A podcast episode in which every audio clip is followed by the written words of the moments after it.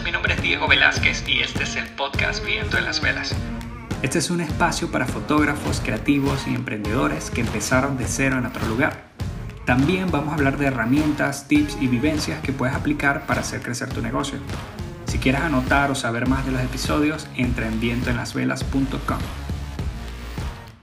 Ok, muchísimas gracias a todos los que están por acá. Estoy súper contento porque tengo una maravillosa fotógrafa, Andreina Rivas. Muchísimas gracias por estar con nosotros en el episodio número 16 de Viento en las Velas. ¿Cómo estás, Andre? ¿Cómo está todo?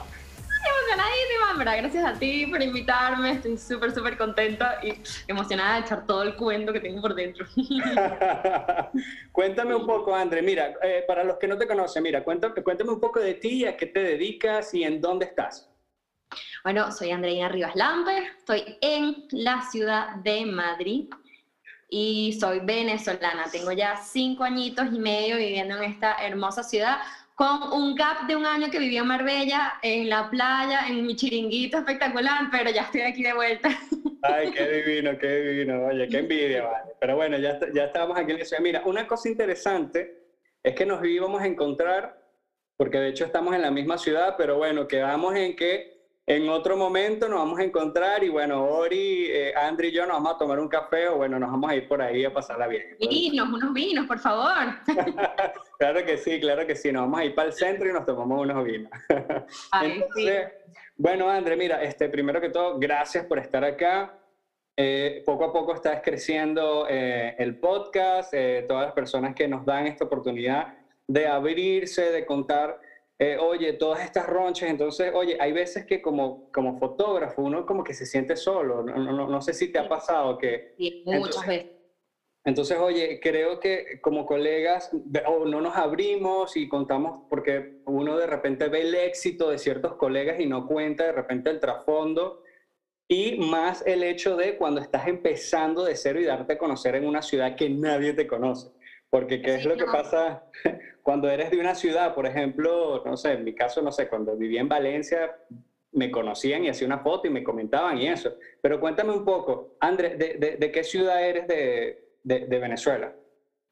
Sí, yo, yo soy de Caracas. Diego, antes, antes de todo, yo te quería felicitar por este espacio porque sinceramente lo que estabas comentando antes de sentirse solo es muy real, porque al final tú como fotógrafo, si no tienes todavía un equipo muy grande, no tienes con quién compartir tantos detalles de eh, tu trabajo. Y este podcast, yo he escuchado ya a varias personas que en acá les he entrevistado, Jesús Ochoa, de Cabrera, y es como, dicen cosas que te dices, ah, wow, están pasando por lo mismo, o wow, sí, están sufriendo de esto, yo pensaba que era la única, y entonces tener este espacio me parece lo máximo para, para colegas fotógrafos, de verdad que te felicito.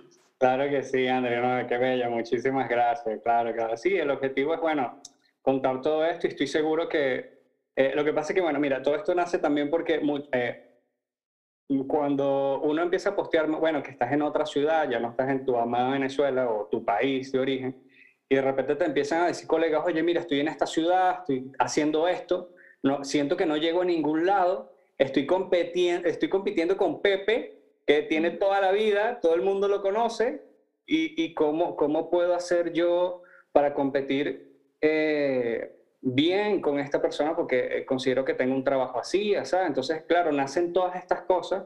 Entonces, claro, como, como, como hablamos, a veces uno se siente solo y la verdad que uno no está solo. Y, lo que comentas, mira, yo eh, he tenido la oportunidad y la bendición de tener a diferentes colegas acá y, que por lo menos eso, Jesús Ochoa, Domingo Cabrera, te digan que, o, todos los otros colegas que he tenido la oportunidad de entrevistar te digan que, que están pasando problemas, bueno, e, es bonito decir, bueno, no estamos solos, André. Sí, sí, sí, la verdad es que sí. Sí, entonces mira, André, cuéntame un poco. Sabemos entonces que estás aquí en Madrid pero cuéntame un poco de, tus inicios, ¿Cómo, cómo nace el tema de la fotografía en ti y también cuéntame un poco cómo, cómo fue tu proceso de estar en Venezuela, ahora estar aquí en Madrid. Ok, me encanta, me encanta. Esta pregunta es extensa, así que atención, vinitos por acá, sidra. Mira, fíjate tú. En, en, el año 2005, mi papá le regaló a mi mamá una cámara de fotos Olympus de la, del año Soft 200 Este, y mi mamá, pues, no, no, le hizo mucho caso. La que se quedó con el regalo fui yo. y empecé a hacer fotos, hacer fotos, hacer fotos. Me encantaba, jugaba con, con, con, el, con el, tiempo de exposición. Entonces me, me, hacía así y movía mucho los brazos. Y cuando los movía mucho, me daba cuenta que no salían los brazos. empecé a, a jugar con la fotografía como tal. Y me la empecé a llevar a muchísimos viajes, a todos los viajes que hacía en, el colegio, en la universidad, con mis amigos, y a todos les hacía fotos. Pero era mucho más hobby, o sea, realmente nunca lo vi como una profesión, realmente para mí eso era simplemente un hobby y ya está. Pero bueno, me encantaba. Yo estudié eh, comunicación social en la Monte Ávila, eh, también estudié, bueno, hice muchísimos cursos de diseño gráfico, marketing, páginas web. O sea, yo al final, mi, mi mira siempre fue marketing. Yo nunca me imaginé como fotógrafo. De hecho, yo creo que yo soy fotógrafo por accidente, si te soy honesta. yo en, quinto año de la universidad eh, monté una empresa con un par de socios de redes sociales, de manejo de redes sociales. Okay. Y, mm, y, nos empezamos a dar cuenta eh, que todos los clientes necesitaban fotos. Okay. Exactamente. O sea, eso es algo lógico, completamente. Entonces, mi socio también era fotógrafo, bueno, es fotógrafo, y bueno, no, y nosotros mismos resolvíamos, bueno, es que este cliente necesita fotos, bueno, nosotros le hacemos fotos que nosotros sabemos un poquito. Y bueno, así se quedó, lo que pasa es que, claro, eso fue en un año súper complicado en Venezuela, eh, y por diferentes razones de inseguridad, yo decidí irme no matter what. O sea, yo estaba muy cansada de la inseguridad en Venezuela, no le veía el sentido a quedarme ahí porque yo decía, puede que tenga una empresa, puede que tenga todo, pero, o sea, salgo a la calle muerta de miedo. Muerta de miedo que me vuelvan a robar, que me vuelvan a mil cosas más. Entonces, quería, quería comentarte allí, André, que, que, hay veces que hay colegas que, que están en otro país que de repente no entienden, no entienden este punto, pero eh, el hecho de, que, de, esa inseguridad, el, de no poder tener tu cámara y tener la tranquilidad hacer una sesión en un parque, eh, eh, es súper estresante. No sé si te pasa que alguna vez que llegaste acá también sentiste como que, bueno, me siento un poco mejor, ¿sabes? De que puedo sacar mi cámara en este momento sin problemas, ¿no? No sé si te pasa. Claro, no, es que sacar una cámara en Caracas era impensable. O sea, eso era en casas y ya. No, no, nunca en la vida fui a un parque. es que no, no era, no, no, no tenía, no era viable. O no, simplemente no era viable. De hecho, me robaron una vez que ahí sí tomé ya la decisión y me voy de esta vaina. Estaba regresando en una sesión de fotos y, nada, me robaron el, el teléfono Gracias a Dios no vieron la cámara. me van muerto si me roban la cámara. Pues sobre todo por las fotos, ¿no? Porque, bueno, la cosa se recupera, pero las fotos no. Y ahí sí que dije, ya, ya, me, voy, me voy, me voy. Pero bueno, en fin, ese proceso desde que tomé la decisión de irme de Venezuela hasta que me fui, que realmente mi primer destino fue Costa Rica, fue este, que en Facebook me salía una publicidad de que en Costa Rica buscaban fotógrafos para trabajar en un hotel. Ok. Y la publicidad cada rato y yo la cerraba. Y decía, ¿qué es esto? Qué fastidio, que no me voy a ir a Costa Rica a un hotel, ¿sabes? y, y, me salía, y me salía, y me salía. Y yo dije, bueno, chicos, vamos a ver qué carrizo es esto, pues vamos a ver. Le doy clic y, y obviamente, o sea, eso era un espectáculo. O sea, es un trabajo soñado. Trabaja en la playa, en, en, las playas más bellas de Costa Rica, haciendo sesiones de fotos. Y dije, Mm, vamos a averiguar un poquito más. Cuento corto, me fui. Abril 2015 estaba en un hotel en Costa Rica haciendo fotos a mansalva. Eso sí era una locura, Diego. O sea, yo hacía, no sé, ocho sesiones al día como mínimo. Una, una, locura, una locura. Eso sí era una demencia hacer fotos ahí. Este, pero bueno, al final esto yo creo que fue mi máster de fotografía. Claro, el día a día, el día ahí dándole. yo tenía que hacer las ocho sesiones y esas ocho sesiones tenían que quedar preciosas, bellas y hermosas. que hoy en día haces dos al día y ya te, te, piensas la tercera, porque ya tu mente está como agobiada, ¿no? Claro, claro. Entonces ahí estuve como cuatro meses trabajando era, evidentemente era un periodo corto, no, no, eh, de hecho el, contrato era seis meses y yo lo terminé a los cuatro porque en verdad era mucho, mucho, mucho. Era diez horas al día trabajando como loco y un día de descanso a la semana, al final no aguanté la pela.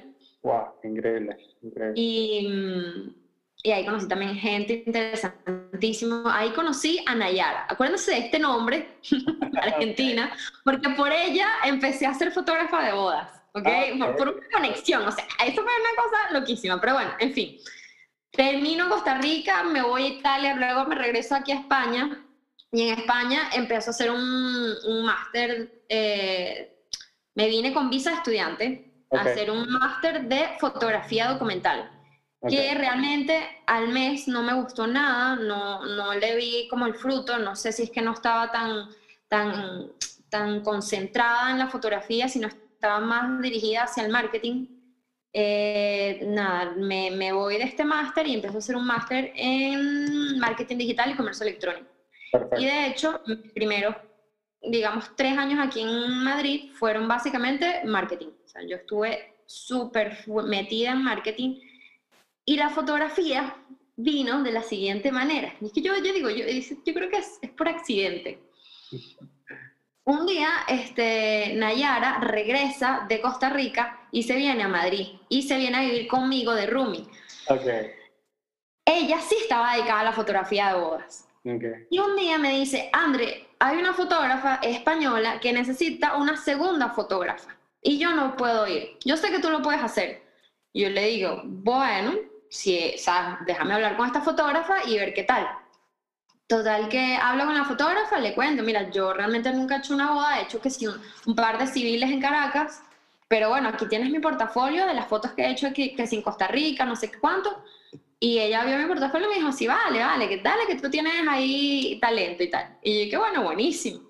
Me monto en ese carro, que fue una boda en Alicante, y ella me empieza a hablar como si yo supiese de bodas. O sea, no, que en los preparativos tú vas a hacer no sé qué, no sé qué, no sé cuánto. Que si en el banquete tú no sé qué, en el cóctel y yo así blanco.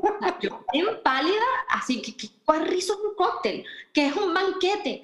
¿Qué es el ramo de la novia a la madre? ¿Qué es el primer baile? No tenía ni idea, Diego, no tenía ni idea y yo haciéndome la loca. Yo que claro, por supuesto, sí, sí, sí, sí, yo no sé qué, no sé cuánto. Al final no, no fui responsable de mi parte no, no decirle nada porque me da como miedo, pero mm, porque yo estaba segura de que yo podía hacer todas esas fotografías, pero si estaba como que auxilio, socorro, sáqueme de aquí, ¿qué estoy haciendo? ¿Qué, ¿Qué me estoy metiendo? No tengo ni idea. Al final me encantó, o sea, tuve esa experiencia y me fascinó lo que es una, una, una boda, pues, me, me, me, fascinó. Pero ahí yo todavía seguía con mi mm, marketing y además, como no tenía papeles, o sea, yo tenía visa estudiante, yo tenía que seguir amarrado a un trabajo para poder renovar mi visa, mi, residencia o en algún punto cambiar a, residencia por, eh, trabajo, eh, por trabajo. Pues. En ese momento en España eh, tenías que pasar tres años como estudiante para luego poder cambiarte a residente. Ok. Entonces, wow, este cuento es largo, Diego. Tranquila, no te preocupes, no te preocupes porque... Y me estoy saltando cualquier cantidad de detalles, pero bueno, voy, lo, lo principal lo voy a contar. cuéntame, cuéntame. Eh, ok. 2016, 2017 hice esa boda. En 2017 fue que hice esa boda. Y en 2018 era como mi año para cambiar de eh, estudiante a residente. Ok, ya habían pasado los tres años. Exacto, ya habían pasado los tres años y bueno, tenía, hacía foticos y tal, pero lo más, o sea, tipo, me dedicaba 100% a marketing. Ok. Y ese año eh, me entró una depresión horrible, horrible, horrible. Ese, o sea, ese año fue una cosa caótica para mí en, en cuanto a emoción, emocionalmente, pues. Y mmm, empiezo en el 2018, en febrero, como marketing manager en una empresa de bodas. Okay. O sea, una agencia de bodas en Madrid y yo iba a hacer el marketing. Yo no iba a ser, digamos, la fotógrafa, ni mucho menos, pero marketing y era una agencia enorme. Tenía 90 bodas al, al año, más o menos, aproximadamente. 90 y ellos dijeron que normalmente eran 120. Entonces, bueno, a mí me tocaba hacer toda la gestión de esas 120 bodas. Me tocaba llamar a esas 120 novias casi que todos los días. O sea, eso fue una locura de año y súmale a que tenía la presión de que me tenía que quedar ahí para que me diesen los papeles y eh, la depresión que tenía encima. O sea, yo, yo, de verdad que fue un año súper difícil para mí. ¿Qué año fue, perdón? 2018. 2018, ok. Pero, pero, pero, la parte interesante de todo este asunto es que empecé a hacer bodas. O sea, yo mm. les decía, no, no, yo soy capaz de hacer una boda y empecé a hacer bodas. Ese año hice como 20 bodas aproximadamente. Mm. Y yo no tenía permitido por contrato mostrar esas fotos. O sea, tipo, me, decían, puedes elegir una, dos o tres como mucho. Em, y esas las puedes publicar o tal, pero bueno, más de tres, no. Entonces, claro, eso fue también duro porque dije, ver, aceptar esta, esta roncha, esta pela, sin poder publicar tus fotos es, duro, ¿sabes? Es duro porque al final ellos están llevando mi, mi crédito, ¿entiendes? O sea, ellos ponían en su foto, en su página web, en todos, las fotos como, bueno, claro, como agencia y tú veías las tus fotos y que, ¡ah! ¡Esas son mías! Pero bueno, es una manera muy interesante de aprender, empezando con una agencia. Ah, por cierto, paréntesis, aquí súper interesante que no lo dije antes. Eh, cuando me fui como segunda fotógrafa con esta fotógrafa en, en, Alicante, eh, fue, yo creo que la mejor manera, la mejor manera de empezar a ser fotógrafo de bodas es preguntándole a fotógrafos que ya están establecidos si te pueden acompañar como segundo fotógrafo. Porque ahí ves, o sea, ves toda la logística de, de una boda, ves cómo el fotógrafo hace las fotos y ves cómo tú te sientes. O sea, al final es, es un win-win. Sí, no, y también cómo el fotógrafo se relaciona con la pareja o los invitados. Todo, todo, todo. Tal cual. O sea, es súper importante hacer foto, el segundo fotógrafo por lo menos en unas cinco o seis bodas antes de tú poder hacer una primerita. Tal cual. Creo que es súper importante. Em, vale. Le preguntaste a esta fotógrafa entonces varias cositas ahí.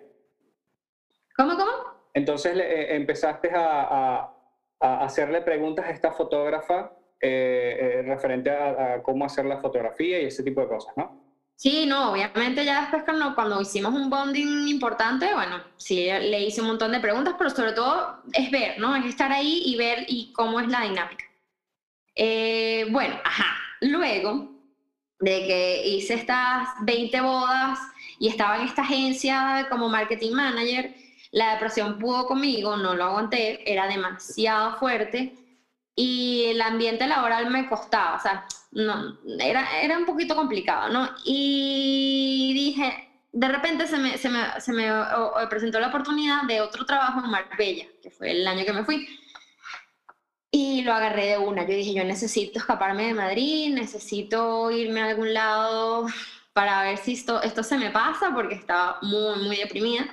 Y ¡puf! me lancé para Marbella. y claro, me fui con, o sea, yo me senté, hablamos de todo, contrato, tal, no sé cuánto, yo le dije, lo único que yo quiero son los papeles, o sea, realmente no me importa más nada, porque es que si no me dan los papeles, yo no me, me, quedo ilegal aquí en España y no quiero. Claro. Entonces, bueno, me fui a España, empecé a trabajar con ellos, lo máximo, en una cervecería, y ahí sí abandoné full la fotografía. Yo estuve como, como desde noviembre hasta desde dos, noviembre de 2018 hasta verano 2019 sin hacer fotos. ¿Y estabas acá haciendo en esa cervecería qué? ¿Marketing o algo así? Marketing. Perfecto. Marketing, página web, community manager, todo lo que es el, eso, la parte de comunicación de la empresa. Mm, okay. Bueno, lo máximo ese año, pero eh, se empezaron a complicar las cosas cuando metemos los papeles eh, para que me den la residencia por cuenta ajena, o sea, que es decir, que una empresa me estaba contratando, llegó la resolución negativa. No me aceptaron los papeles. Y, ¿sabes? Yo que, ¿what? ¿Por qué? ¿Por qué está pasando esto? Eh, nada, no, no se sabe muy bien la razón, pero evidentemente a los dos, tres meses dejé de trabajar ahí porque, mm, bueno, por cosas delicadas, no, no, no, no por nada mío, no por nada de ellos, pero eran, temas de papeles complicados, no me podía volver a pedir los papeles con ellos. Y ahí me vi, eso fue en mayo de 2019, eh, me vi en una decisión importante que hacer en mi vida. O sea, era o volverme a emplear en otro trabajo, que realmente no era mi, digamos, yo siempre he sido muy de, de, de emprendedora, ¿no? Mm. o tomar la decisión de empezar mi proyecto como fotógrafa, que en verdad siempre estuvo presente, realmente nunca como que lo abandoné, de hecho durante esos meses que estuve en Marbella hice mi página web, me puse algunas fotos que tenía y decidí lanzarme a, a fotógrafa decidí, ya tomé la decisión, dije, bueno, ya está, vamos a intentar hacer este proyecto, vamos a ver cómo nace. Y ese mismo, ese mismo día que renuncio a, a la empresa, me llaman de Goico. Ya, André, te necesitamos como tres meses. Y yo ¿qué? te necesitamos como tres meses para unas actividades de verano eh, por toda España. Total que me fui de gira con Goico por toda España haciendo fotos a todas actividades de verano con los empleados. Y durante, bueno, ese tiempo también super, me, me afinqué demasiado en poner en Instagram fotografía de boda, fotografía de boda. O sea, se fue un bombardeo. Durante ese año hice también a unos amigos una posboda. O sea, todo se empezó a, como, no sé, como las energías se empezaron a juntar. Yo también, mis energías empezaron a fluir ahí y ahí empezaron las oportunidades a, nacer. Me contactó una pareja, luego me contactó otra, porque a, raíz, o sea, durante el 2018 yo no, es que no montaba fotos, yo sí montaba un montón de fotos todo el tiempo. No las dejaba en ningún lado plasmadas, pero ni en las historias sí, sí montaba. Boom, boom, boom, boom, boom. Y bueno, nada, este, empezó a, empezaron a, ya va, pues es que, son muchas cosas, Diego. cuéntame, cuéntame, no te preocupes. Ajá, entonces claro, yo digo, bueno, mi abogada me dice, ajá, tomaste la decisión de ser fotógrafo, bueno, vamos a meter los papeles por fotógrafa autónoma en Málaga, porque estaba todavía por allá. Por segunda vez. Eh, hice todo, para tú poder, para tú poder ser eh, autónomo, o sea, para tú poder pedir residencia como autónomo aquí en España, siendo extranjero, es durísimo. O sea, tienes que hacer una, una tesis de grado absurda. Es que el simple hecho de ser autónomo en España ya es un máster. Uf, Por lo complicado, tributación, o sea, una serie de cosas. No me quiero ni imaginar, o sea, aplicar un, o sea, la visa o lo que sea eh, siendo autónomo. Cuéntame ese dolor de cabeza. bueno, es un dolor de cabeza. Es una tesis de grado completa y absoluta, finanzas, yo tuve que contratar a alguien que me hiciera la parte de finanzas, evidentemente. Yo, yo, iba a saber eso. Claro, claro. En fin, mete los papeles, boom, denegado. ¡Ay, chamo! ¡Wow! ¿Qué coño voy a hacer? Qué dolor de cabeza. Ahora sí, ahora sí, yo estaba ahí que en crisis y me quedé, o sea, ahora sí, ilegal. Hola, soy ilegal, le tenía pánico a la policía. Llego a Madrid, mi abogada me dice, André, múdate ya a Madrid, porque ah, un tema con, con, con, con la oficina de extranjería de, de, Málaga, que supuestamente eran demasiado rígidos, que no sé qué, papá, papá, y mi abogada me dice, vente ya para Madrid. Agarré mis cachachas, me mudé para Madrid, me robaron la primera semana, todo, NIE, eh, todo, todo, todo, me robaron la vida entera. No puede ser. Eso, eso retrasó mis papeles seis meses más. O sea, una cosa ¡ah! horrible, horrible, horrible, horrible. Yo, yo no, o sea, me robaron hasta las llaves de mi casa, no podía entrar a mi casa. Patético. Bueno. ¿Cómo fue eso? ¿Que te robaron los papeles? Nada, me, me, me, agarraron la cartera, no me di cuenta cuando me la agarraron, básicamente. Este, bueno, vale, vámonos otra vez a sacar todo y empezar a volver a meter los papeles como, como fotógrafo. Yo decía, ah, o sea, ya, yo no me voy a emplear, yo voy a lograr esto, sea como seas, vámonos. Em, vuelvo a meter todos los papeles, gracias a Dios ya tenía lo de la tesis, entonces nada, era modificar un poco el contexto, Madrid en vez de Málaga, ta, ta, ta, ta. Y bueno, durante todo ese proceso yo, eh, viene la pandemia. viene la pandemia. Yo a principios de, de 2020 tenía unas 12, 15 bodas aproximadamente y yo estaba hiper, hiper feliz. O sea, imagínate la emoción de que tu primer, año, tu primer, año, como fotógrafa y ya tienes 12 bodas. Eso, eso era como que, o sea, ah, the dream come true. O sea, esto está sucediendo. Es que ese, es, el número, ese es el número de, de saber si eh, dedicándote a la fotografía de bodas en otro país o sea, es un buen, buen estándar de, medida, porque, por ejemplo, redondearlo a 12, de 12 a 15 es que ya tienes una boda al año, se podría decir, una boda y un poquito más, y oye, eso es un ingreso que de verdad que ayuda bastante, bastante, bastante. Entonces, lograste este número de cantidad de bodas y estás en medio de la pandemia. ¿Qué pasó allí? Y yo me acuerdo perfecto haber montado una historia en enero de 2020, tipo, tengo 12 o 15 bodas, no me acuerdo el número exactamente, pero que lo publiqué, estaba demasiado emocionada. Eh, de esas 12, 15 bodas sucedieron dos nada más. Imagínate tú, qué fuerte. bueno, nada, que hacer, nada que hacer. Y eh. ahí es este... Mm, ahí yo estaba, bueno, hasta agosto de 2020 no tuve papeles. O sea, desde un año entero sin papeles aproximadamente. Eso es súper difícil. En verdad fue un momento de mi vida bien, bien rudo. Pero bueno, se surfea la ola. O sea, se surfea como se puede. O sea, hay mil y un maneras para lograrlo sin tener, o sea, yo no es que estaba ilegal, estaba en trámites, pero bueno, en España los trámites son de ocho meses, nueve meses, y en el interín tú no puedes hacer nada, tú no puedes nada. No puedes pedir préstamos, no puedes, eh, no puedes alquilar un apartamento, no puedes hacer nada. Estás en, en una situación incomodísima para poder emprender. Entonces, bueno, en agosto del 2020 me dan los papeles y finalmente, los intentos, han probado. Yo lloré más. Muy bien. wow, qué difícil fue sacarlo. qué trauma. Este, mm, pero bueno, ya el año pasado como que todos los fotógrafos de boda nos tuvimos que reinventar un poquito y hacer otro tipo de fotografía. Yo me afinqué mucho en el área gastronómica. Em, pero bueno, mi, mi, mi, fin último en la vida es fotografía de boda. O sea, yo, para mí, esa es mi, mi pasión, ¿no? Mi, mi, lo que más me mueve es hacer una boda en este mundo.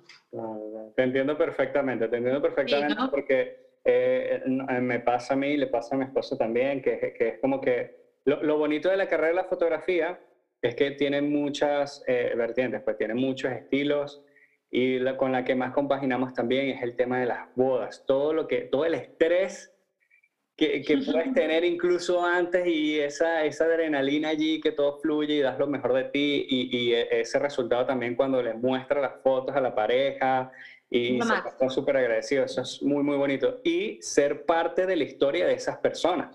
O sea, ese día eres un tesoro ambulante porque eh, eh, tienes en tus manos algo que van a ver las generaciones futuras de esa familia y, y, y eres parte vital de ese momento. A mí me encanta también eso. Este, y, sí. Tal cual, André, tal cual.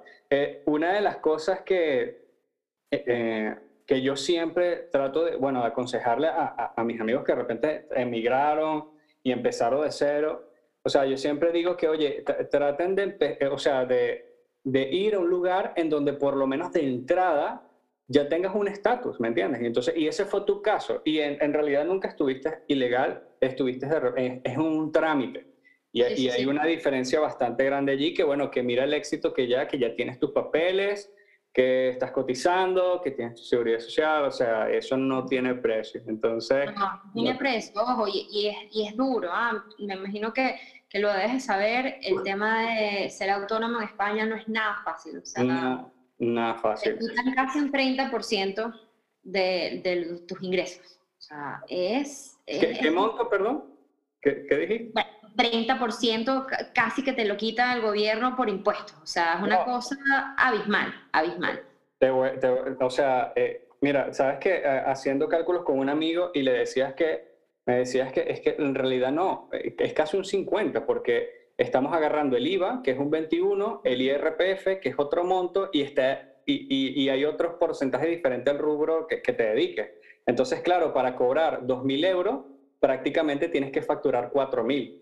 Sí, no. Sí, entonces, es un grandísimo dolor de cabeza. Entonces, claro, eh, pagar impuestos eh, hay que hacerlo, obviamente, eh, pero claro, en medio de una pandemia, en medio de que los emprendedores estamos tan afectados, eh, es complicado, ¿sabes? O sea, hay negocios, no sé si te pasa que a veces vas por la calle y ves negocios cerrando, cerrando, son tiempos muy duros y una de las cosas que me, que, que me parece brillante de tu parte es la manera en que diversificaste. y de repente dijiste, bueno, mira, yo tenía 12, 15 bodas y me las, algunas me las cancelaron, algunas me las propusieron, o sea, pero diversificaste. Entonces hiciste alimento, hiciste otro tipo de evento. Cuéntame esa transición, ¿qué, qué hiciste en ese, en, ese momento con el tema de los restaurantes o, o, o, marcas? ¿Cómo, fue ese proceso? Sí, a ver, en verdad, llegó abril con la pandemia, o sea, marzo con la pandemia, eh, abril fue creo que shock absoluto y comienzos de mayo fue la realidad, ¿no? Es decir, no tengo ningún tipo de ingreso. Ah, esto tiene que cambiar, o sea, no, ¿cómo voy a hacer? Entonces empecé a recapitular fotitos que tenía de gastronómicas y eh, e hice un PDF con estas fotos y empecé a, enviar a restaurantes y empecé a levantar teléfono.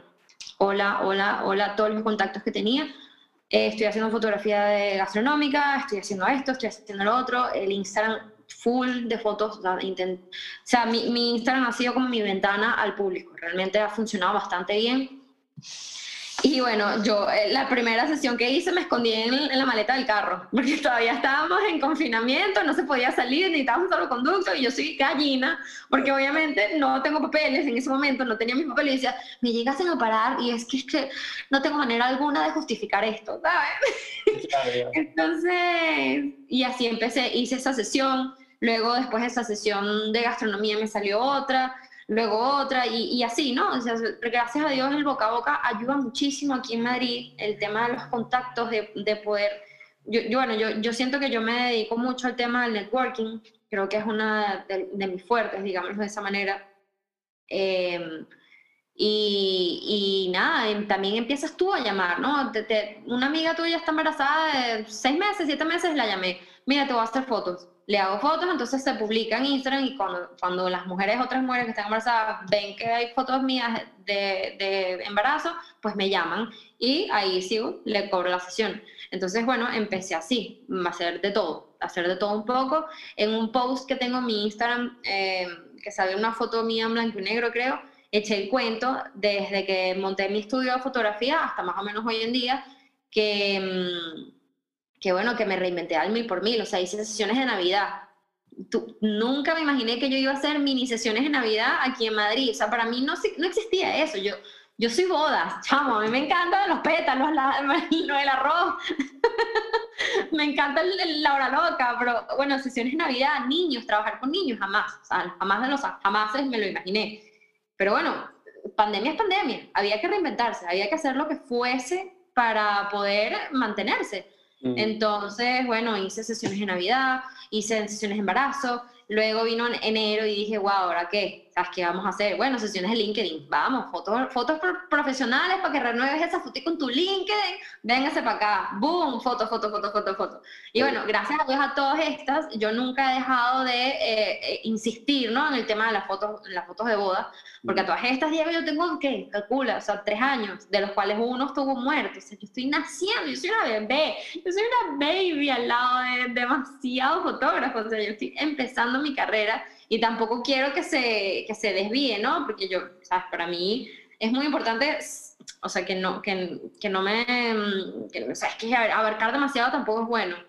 No, no es bueno, pero mira algo, mira, mira, mira, la otra estaba conversando con un amigo y, y, él me decía, mira, yo estoy en tal ciudad aquí en España. Y me dice, Diego, yo conozco fotógrafos aquí de toda la vida que están quebrados.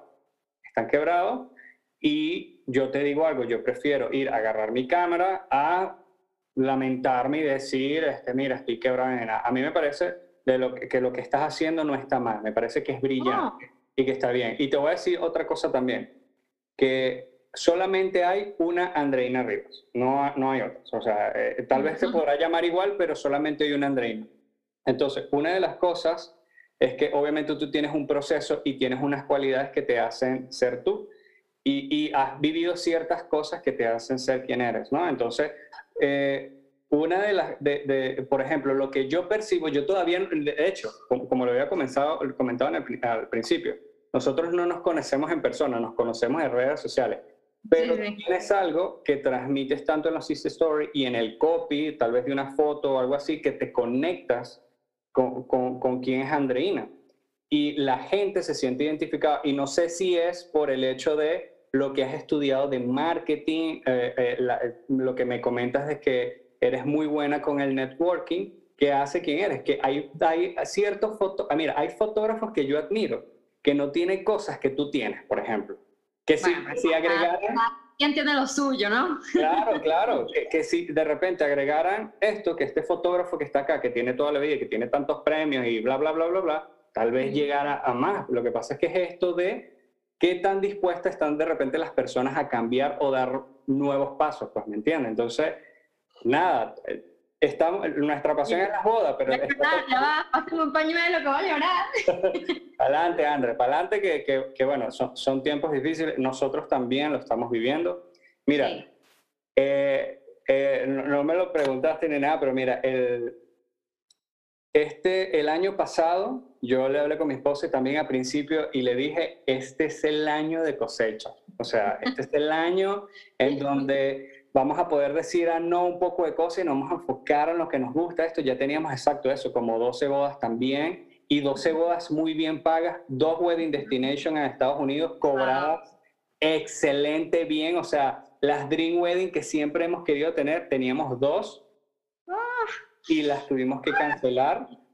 Eh, o sea, el, por temas de boleto nos cancelaron el vuelo, hablamos con la novia, decidimos, mira, devolverte el dinero fue, o sea, el año pasado fue un grandísimo dolor de cabeza. el tema de devolver dinero fue duro, fue durísimo. Fue, durísimo, fue durísimo, porque, o sea, ¿qué es lo que pasa también con esto? Eh, eh, no sé, no sé cómo lo manejas tú, nosotros manejamos es 25% eh, para reservar, 50% dos semanas antes de la boda y 25% un mes después de la boda. Entonces, claro, ese 25% nos ayuda a reservar vuelos, eh, eh, que, que, que, la máquina vaya andando, ¿sabes? Ese, 25% hace que el negocio avance. Entonces, claro, eh, lo estaba hablando con un colega, ah, bueno, con, con Víctor Martí, que lo tuvo por acá, y él, él, decía así como que, oye, nosotros los fotógrafos, oye, tenemos que, como, oye, como que ponernos la mano en el corazón en este momento porque es, tan, es difícil como para ti como para ellos. Súper complicado. Yo, el año pasado, eh, eh, en, noviembre, octubre, no me acuerdo, una novia casada con un español y ella venezolana, se gastó como 8 mil euros en pasaje y, los, y, no se pudo traer a la familia y bueno, ah. un dolor de cabeza, ¿sabes? Entonces es eso de que ponerse la mano en el corazón, tanto para ellos, para ti. Es durísimo. Entonces, la, estrategia para nosotros de, de esas bodas que se propusieron era, bueno, te cobramos un 25, va, vas a cambiar la fecha, bueno, te, te cobro ese otro 25 para que igual siga corriendo la, la maquinita y se lo cobramos en cuatro partes. Entonces, ¿cómo fue para ti eso de devolver esos depósitos y cómo, cómo fue ese, ese tiempo para ti? Un poquito igual que tú, tal cual. Un poquito igual que tú, de los que, a ver, de ese año todavía se, se pasaron unos cuantos para este, entonces el depósito no se, no, no se devolvió, evidentemente pero hubo como tres bodas que sí cancelaron 100%, que, que bueno, que evidentemente por, por, por temas mm, comunes, por temas de que no, no es que me voy a quedar con esa plata, ¿sabes? Al final no, no estás haciendo la boda no porque decidiste cancelarla, porque terminaste con tu novio o lo que sea, sino es porque hay una pandemia mundial. ¿Sabes? Ni, ni siquiera en el conto pensamos en ningún momento colocar algo parecido. Entonces. Ahora hay que poner una cláusula. Claro, ahorita habrá que poner cláusulas, ¿sabes? Evidentemente por contrato no sale nada de esto, es una situación sumamente complicada para todo el mundo. Y yo les dije, mira, sí, no te preocupes, eso, eso se va a devolver, pero me tienes que dar un año. No te lo puedo devolver yo ahora porque es que me quedo en nada. Entonces hicimos planes de pago de devolución. Como poquito a poquito te voy devolviendo y ya hoy ya se devolvió todo, pero imagina, o sea, es que como yo, todos los fotógrafos. Y eso en Clubhouse lo estábamos hablando un montón de fotógrafos. Eso fue durísimo. Qué locura, qué locura. Sí, Andrés, que ha sido ha sido súper complicado. De hecho, nosotros diversificamos también un poco por igual el mismo tema. Ah, mira, está pasando esto con las bodas, pues empezamos a ver, ah, bueno, qué servicios para empresas podríamos hacer. Entonces, bueno, tocamos un poco el tema del streaming para servicios para empresas, eh, hicimos sesiones de este tipo, hicimos un poco de cosas que, que que para adelante, o sea, esto tiene que seguir porque, ¿sabes qué? eh, la, la, factura igual llega. Igual la maquinita tiene que seguir andando. tal cual, tal cual. Sí, sí. Y los impuestos también vienen, o sea que hay que pagar. tal cual, tal cual. No, pero la verdad es que sí, o sea, se, se, presta. También España creo que se presta mucho para hacer todo tipo de fotografía gastronómica. Hay sobre 200 miles restaurantes aquí en Madrid, pero sobre 200 millones de restaurantes, empresas que necesitan corporativos, empresas que hacen eventos, o sea, al final eh, tú eres fotógrafo y vas a tener, vas a tener trabajo. Vas a tener trabajo si te sabes mover como es. Tal cual, tal cual. Cuéntame algo, mira, tú sabes que tú, tú comentas, eh, comentas que, que, bueno, que te gusta mucho el tema de networking, eh, eh, has estudiado muchísimo marketing también y, y, y lo que te comenté, me, me, me encanta cómo, cómo, te muestras en redes sociales, que, que de repente tips le puedes dar a los colegas que están, están empezando de cero, tal vez mudarse a otro país pero o, incluso mudarse de ciudad. ¿Qué, les puede, qué, qué, qué, tres consejos le puedes dar a estos colegas que están empezando de cero? Vale, em, empezar de cero no es nada fácil y te tienes que apoyar mucho en tus conocidos. Personas conocidas es, va a ser tu fuerte, va a ser tu fuerte, le, le dices, mira, abiertamente, estoy empezando con esto, quiero ser fotógrafo, quiero ser fotógrafa, este, vamos a hacer fotos. A todos los que lo tengas, a todos los que tengas, y evidentemente los primeros de repente los haces gratis de repente no cobras nada por ello, vamos a hacer una sesión familiar a tu mejor amigo con su esposa y su bebé y haces, y haces una sesión de fotos. Y tú vas mostrándote en Instagram lo que va sucediendo. Y en Instagram, yo es que a mí me funcionó muchísimo y por eso lo recomiendo. El tema de mostrarse en Instagram es sumamente importante, porque ahí es donde la gente está, donde la gente puede ver tu trabajo y hay que también como ser genuino, ¿no? Ser auténtico y, no tenerle miedo a grabar lo que está sucediendo. Porque, por ejemplo, el otro día estaba hablando con una, con una, una chama que es lo máximo que tiene una marca de eh, comida ay, estoy como trancada, comida orgánica, sin azúcar, postres divinos. Y, y ella tenía, tenía un horno enorme y, y, hacía granola. Entonces, oh, yo vi eso y dije, wow, qué increíble, no sé cuándo, me encanta. Ta, Y a ella le parecía lo más normal del mundo tener su horno lleno de granola. Y yo, estás loca, esto es lo máximo, es demasiado. O sea, me le quedaba viendo el horno así, viendo cómo la granola. Y era como que para ella es demasiado común ver eso pero para mí, que yo no estoy ahí, me fascina. Entonces sucede un poquito igual al revés. La gente no tiene ni idea de cómo es una sesión de fotos tras cámaras, la gente no sabe cómo editas, la gente no sabe, para ti es lo más normal que hay, pero para los demás no. Entonces cuando los demás lo ven, se quedan así como yo con la granola. ¡Oh! Entonces, no sé, o sea, al final muestra tu trabajo, muestra lo que vas haciendo, el tras cámaras, el, el, el genuinamente, el, el todo, ¿no? Entonces, y ponle amor, ya está, ponle amor. Pero bueno, eso, eh, apóyate demasiado en tus conocidos, eh, muéstrate en Instagram, no tengas miedo y por supuesto tengo una página web, ten un, como una imagen corporativa decente, ¿no? Profesional, que no es que eres un fotógrafo amateur con una camarita, sino que al final proyectas una, una imagen responsable, sobre todo responsable, porque una cosa que sí es muy importante en la fotografía de bodas es que parezcas una persona responsable que no vas a perder las fotos. Tal cual, tal cual. Este, no, gracias, André, gracias por esos consejos. Eh, estoy seguro que los colegas les van a servir muchísimo. Eh, tú sabes que em, eh, eso que comentas de mostrarte en redes sociales es tal cual. Mira, mi, esposa empezó también con el, con el tema de gastronomía, fotografía o, o productos, este tipo de cosas.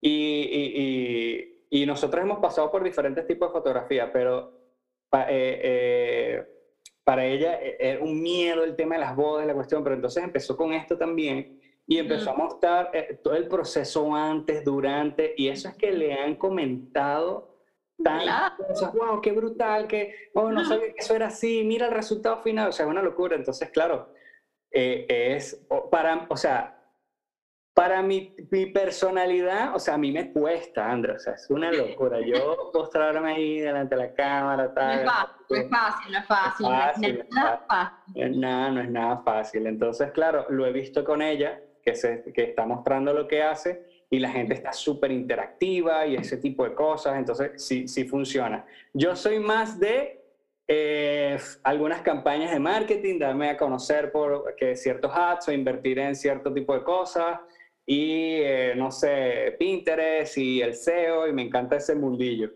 Pero, pero no, no, me ha funcionado en lo absoluto, nada, cero, completamente. Y de hecho estaba escuchando en la entrevista, en el podcast que hiciste, creo que fue con Jesús, me parece, eh, que en Estados Unidos fue buenísimo, pero aquí no funcionó. A mí, a mí, nada, nada, nada, nada, no me ha funcionado en absoluto. Mira, todo lo que a mí me funcionaba en Estados Unidos no me funciona en España. Yo tuve que llegar y hacer borrón y cuenta nueva porque se, o sea, incluso el cómo mostrar los precios. O sea, yo me acuerdo que el primer año para mí aquí fue un grandísimo dolor de cabeza porque es que yo no entendía nada. Yo decía, pero si, si esto es lo que yo estaba haciendo en, Venezuela, lo que estaba haciendo en Estados Unidos me funcionaba, ¿por qué no me va a funcionar acá? Y, y una de las cosas que a mí me ayudó fue que, que, hablé con unas amigas españolas y les decía, mira, pero, pero o sea, eh, eres una novia, te estás casando en este momento, dime, dime qué piensas de esto. Y me dijo, no, Diego, eh, nosotros no hacemos esto acá, nosotros, yo no entiendo esto, ¿qué es esto de a la carne? No sé qué. Y, entonces yo le dije, ah, ok, entonces, ¿cómo, cómo te gustaría? Y dije, nada, borrón y cuesta nueva. O sea, igual con los ads, igual con los PDF, igual cómo me voy a comunicar. Y, o sea, lo tuve que cambiar todo. Y una de las cosas que a mí me ayudó fue invertir o tener conversaciones con personas que de repente lo estaban logrando en la ciudad donde yo estaba o en otra ciudad diferente. Era la única manera. En Estados Unidos invertí un curso en Estados Unidos con, con un chico allá, norteamericano, y, fue lo que a mí me ayudó. Pero sí, aquí un dolor de cabeza. No sé cómo fue eso para ti acá, entender un poco el mercado. Bueno, yo aquí lo entendí muchísimo porque cuando trabajé en esta empresa de marketing, esta agencia que ya estaba muy establecida aquí en Madrid, entendí bastante bien el mercado español. Okay. ojo, que mi mercado es venezolano. Y creo que hay venezolanos para tirar para el techo en todas partes del mundo. como para hacer wedding destination toda tu vida. O sea, o sea es que eh, hay demasiadas. Eh, yo tengo, ya he hecho un montón de bodas afuera por, por lo mismo, ¿sabes? Tipo, al final los venezolanos están en todos lados. Entonces, puedes ir a todos lados a hacer fotos. Igual aquí en Madrid. Madrid hay un montón de venezolanos y se están casando, casando, casando. Y bueno, para eso estamos acá, bien, para eso estamos. Em, pero sí, una de las cosas que más mueve aquí en España, en el mercado español como tal, son las ferias de las bodas. En 2000 y una bodas, en ferias, ya ni me acuerdo los nombres. Pero me acuerdo cuando estaba trabajando ahí, wow, tenía una lista, pero extensa de novias que preguntaron eh, información en las bodas. Mm. Entonces, claro, de ahí, eh, se, de ahí se hace el primer contacto con las parejas y los españoles suelen ir muchísimo a este tipo de bodas, mm. a este tipo de, de, de, ferias, ¿no? También está, bueno, lo de bodas.net, lo de thank you, pero al final, bueno, tienes que pagar muy, muy, muy duro para estar en los tops y ni siquiera te garantiza demasiado si vas a, o sea, si vas a cerrar muchas bodas. Eh, a mí no me fue bien, la verdad, ahí no me fue bien, a pesar de haber pagado, digamos, el premium, no, no tuve tantos contactos, si te soy sincera, pero bueno, eso no he ido a ninguna feria todavía, con lo cual vamos a ver qué tal funciona eso. Si, el año que viene, si el año que viene ya están abiertas las, las ferias, nos vamos para allá, Diego. Claro que sí, vamos a darle. Te cuento porque mi experiencia, eh, eh, yo, nosotros participamos creo que en un millón bodas y nos fue bien. Lo que pasa, eh, yo, yo, creo que, que, hay que invertir en conocimiento, definitivamente. A mí, yo, ah. yo, participé en una feria y fue por y iba un poco temeroso la cuestión, por, por eso lo que te comenté, porque en Estados Unidos se hacía de una manera y yo nunca había participado en una feria en, Venezuela. Lo hice fue en Estados Unidos y después le dije a mi esposa, vamos a darle aquí, porque la cuestión es en publicidad o, cuando inviertes en publicidad, es que tiene que haber un retorno. O sea, tienes que, mínimo, yo digo que mínimo, por ejemplo, supongamos que invertimos en, en, Boas.net o, o o, o una feria, tienes que, para mí, recuperar la inversión eh, y por lo menos unas tres bodas adicionales de ganancia y de poder ganar eh, una serie de cosas. Y acordémonos que el Señor iba aquí, eh, tenemos que darle el, Señor Estado su, su parte. Darle de comer, hay que darle de comer, es un hijo más. tal cual, tal cual. Entonces, claro, tienes que tener como que un mínimo para asegurarlo. Y yo lo que veo es que por lo menos con las plataformas, hablemos de estas, yo creo que hay, hay que, eh, eh, tiene su arte, ¿eh? Sí, la foto. no lo sabemos. Tal cual, tal cual. Eh, yo, de hecho, sí, yo no renové este año porque tal vez en un futuro, porque es que dije, nada, voy a agarrar fuerza porque es que el, yo, yo, no, mm, o sea, yo invertí en varias cosas el año pasado y no vi retorno por el mismo tema de que había una pandemia mundial, ¿sabes? Igual yo. y el mercado estaba súper afectado. Pero sí, este tipo de cosas funcionan. Y lo bonito de esto es que eh, yo no sé, yo, yo he aprendido que, que si está la competencia, hay competencia buena y competencia mala. Y los clientes de Andreina son los de Andreina, porque yo creo que ahora hay de muchísimo talento, es increíble. Hay demasiado talento. Y yo lo que veo que ahora, que un punto diferenciador es que la gente se engancha con la persona, con quien tú... Total, iba para eso. Iba para eso, estaba así a punto de comentártelo. Tal cual, tal cual. 100% de actitud, de personalidad, porque fotógrafos somos demasiados y todos somos buenos, gracias a Dios. Bueno, no todos, evidentemente, pero todos somos muy buenos. Y es eso, tú, yo, si yo me fuese a casar, yo buscaría a alguien que me cayera bien, porque tú estás con la novia desde que se está poniendo esa pestañita postiza que le va a ladillar toda la fiesta, hasta que está tirada en el suelo borracha en la hora loca. Tú estás ahí todo el día más feliz de su vida entonces, coño, tú, tú quieres buscar una persona que sea chévere, que sea divertido, que tengas buena conexión. Yo siento que no hay peor cosa que estar con un fotógrafo el día de tu boda que sea un amargado. Imagínate. Epa, y los hay, y los hay todavía. no, no, los, hay y eh, los conozco. Los hay y los conozco. Sí, con ellos y digo, Dios mío. Claro, claro. Entonces tú dices que en unas entrevistas pasadas, eh, un, un amigo me decía, es que hay gente que va a la boda y ya se quiere ir. Entonces, así como, o, mira, ¿cuándo se va a acabar esto? No. O sea, yo voy porque voy a darlo todo, o sea, voy a entregar la milla extra. Y esa conexión con la pareja es súper importante. Entonces, claro, hay veces, hay veces que colegas de repente se ponen tristes como que, ay, no he cerrado, eh, esa, esa pareja no se fue conmigo. Entonces, ¿sabes qué? Yo creo que hay clientes para todo. Lo que hay que aprender es a llegar a más personas y llegar a ese cliente que es tuyo, ese cliente ideal. Y sobre todo a tu cliente que, que, tú también te sientas cómodo con trabajando, ¿no? Porque eso también es súper importante. De repente tienes un cliente que no es para, que, que no busca tu estilo, pero te quiere a ti y al final tu estilo no le gusta, entonces te pide que lo cambies y dices, va a ver, pero, pero mira, si quieres que lo cambie, este es con otro fotógrafo o, o, o, o no sé, pero, pero siento que hay muchísimos fotógrafos y demasiados clientes, o sea, ya realmente yo no siento que, o sea, sí somos, digamos, entre fotógrafos competencia, pero yo más que competencia nos veo como colegas, ¿sabes? Como, como compañeros de trabajo, porque no puedo dejar para tirar para el techo. Entonces, ¿sabes? Al final no es una cosa de competencia. Claro, claro, tal cual, André. André, pues muchísimas, muchísimas gracias de verdad por este tiempo acá. Eh, muy maravilloso compartir todas estas historias. No sé si quieres decir algunas últimas palabras antes de despedir el podcast. Ay, no, no creo que se acabe. Está buenísima esta conversación, Diego, la verdad.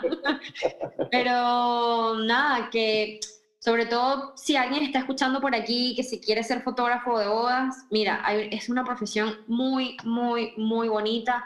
La verdad es que no tengo ningún arrepentimiento de haber decidido ser fotógrafa de bodas porque realmente el retorno emocional, sobre todo, es muy lindo. El hecho de que, de que te consigas una pareja por la calle, que le hiciste tu boda y te abracen de la emoción y, digan, wow, es que realmente te haces parte completamente ya de esa familia. O sea, yo sé que de aquí a 30 años van a ver sus fotos y no es que se van a recordar de mí, pero yo voy a ser parte de esa felicidad, de ese momento, de alguna manera, indirectamente y, esa sensación, Diego, esa sensación es que me hace dormir feliz. O sea, es una cosa inexplicable. Entonces, sí, el que esté escuchando por aquí, que quiera ser fotógrafo de bodas, que no lo piense. Que no lo piense porque es espectacular. Es un camino duro, evidentemente, como cualquier carrera, creo yo.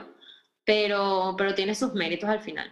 Tal cual, Andrés, tal cual. Mira, ¿dónde te podemos conseguir? ¿Dónde, te podemos, dónde podemos ver tu trabajo y, y página web y este tipo de cosas? Bueno, mi Instagram, Rivas Lampe, eh, mi página web, Rivas Lampe, y, y, una, y hice un Instagram hace poquitito que es de fotografía gastronómica que bueno, que bien, que lo hice básicamente para poder mostrar mis fotos porque yo decía, bueno, a ver, una foto bellísima de unos novios casándose y al lado una hamburguesa chorrando huevo no me, no me convencía. yo dije, vámonos y, cre y creé un Instagram nuevo que se llama Click of Duty porque yo juego demasiado Call of Duty, entonces Click of Duty. ¿En serio? Ah, no sabía, qué interesante. Oye, qué bien, qué bien. Oye, qué bien. Y mira, ¿te, te, ha, te ha servido eso? O sea, sí diferenciar esta... Eh, o sea, tu tipo de fotografía en el Instagram, o sea, eh, tener esos portafolios bien diferenciados allí. Sí, a ver, lo recién lancé, no tiene creo que ni un mes y, y, realmente es eso, básicamente para poder tener un portafolio online de mi fotografía gastronómica. Mm. Porque era eso, de repente un cliente con lo más lógico del mundo me decía, pues muéstrame fotos de todos los restaurantes que has hecho y no tenía cómo y, dije, bueno, nada, tengo que hacer un Instagram de comida y al final, bueno, lo hice. Y me, en verdad es súper es super chévere porque es como un, rompecabezas, como que métete y, mira, se llama Click of Duty. Es interesante porque como que nunca, nunca se descuadra y son fotos que se interlazan unas con otras, en verdad me encanta. Yo lo vi, yo lo vi, a mí me encantó, de hecho te seguí por allí. Y, y, claro, y, me, y, claro, me imagino que también tiene que ser un trabajón ahí hacer esas composiciones y tal, pero me encanta. Bueno, porque... eso se encarga mi tía. ¿Ah? Yo dije, humanamente no tengo tanto tiempo para hacer eso, así que mi tía eh, es la que se encarga de hacer esos diseños. Pues felicidades a esa tía, de verdad que ha hecho un trabajo increíble. A mí me encanta y creo que, que es importante eso de, de tener un, un, perfil para cierto tipo de personas y de repente los clientes gastronómicos, bueno, eh, guiarlos por otra parte. Eso está bastante, bastante bien. Sí, este, sí, de verdad que sí. Quizás en algún futuro eso, montar una agencia de fotografía gastronómica y contar con otro, el apoyo de otros fotógrafos. Pero bueno, por ahora es simplemente un portafolio. Vale, perfecto. Entonces, en este momento, André, tú está, diversificaste, estás haciendo este tipo de cosas y cuando todo esto pasa, o bueno, las bodas se retomen poco a poco, pues vas a darle caña y durísimo el tema de las bodas también, ¿no? Sí, de hecho estoy súper, o sea, todavía no ha llegado el momento de pensarlo seriamente porque creo que todavía puedo con, con, con bodas y con lo que estoy haciendo, pero sí va a llegar a un punto que tengo que reducir muchísimo eh, todo lo demás, o sea, sesiones familiares, cumpleaños, gastronomía, tal, no sé qué, porque es muy importante que tú estés súper lúcida el día de la boda, o sea, que no estés cansada, que no estés agobiada mentalmente, porque eso influye muchísimo en la creatividad como fotógrafo de bodas que tienes que tener ese día. Entonces, claro, cuando todo esto se vuelva a su, a su curso normal, bajaré un poquito la intensidad de estos tipos de trabajos. Evidentemente no voy a poder con todo. Ya, ya, se, ya se me está haciendo un poquito cuesta arriba. De hecho, ahorita estoy buscando ayuda eh, con temas de atención al cliente y me voy a reunir mañana con, con, una persona a ver cómo me puede ayudar porque estoy recibiendo muchísimos mensajes y, y hay unos que no, no contesto y estoy perdiendo oportunidades. Entonces como que digo, mira, mejor tener a alguien ahí que me eche una manito, porque realmente si uno quiere crecer como fotógrafo, tiene que apalancarse y apoyarse en otras personas que, que lo ayuden. Entonces, bueno, en eso estoy. Tal cual, tal cual, André. André, muchísimas gracias. Esto me ha ayudado, eh, esto, esto ha sido como una terapia para mí. para mí también. y he aprendido muchísimo de ti también, así que muchísimas gracias. Tenemos que definitivamente tomarnos ese vinito ahí. Sí, por favor, por el amor de Cristo, vamos a ponerle fecha, Diego, ya. yo voy a Barcelona la semana que viene, después regreso y en esa semana nos vemos con Oriana, ¿ok? Tal cual, tal cual, lo tenemos ahí, lo tenemos que apuntar. Así que bueno, André, muchísimas gracias. Este fue el episodio número 16 con Andreina, así que chao, chao. Gracias.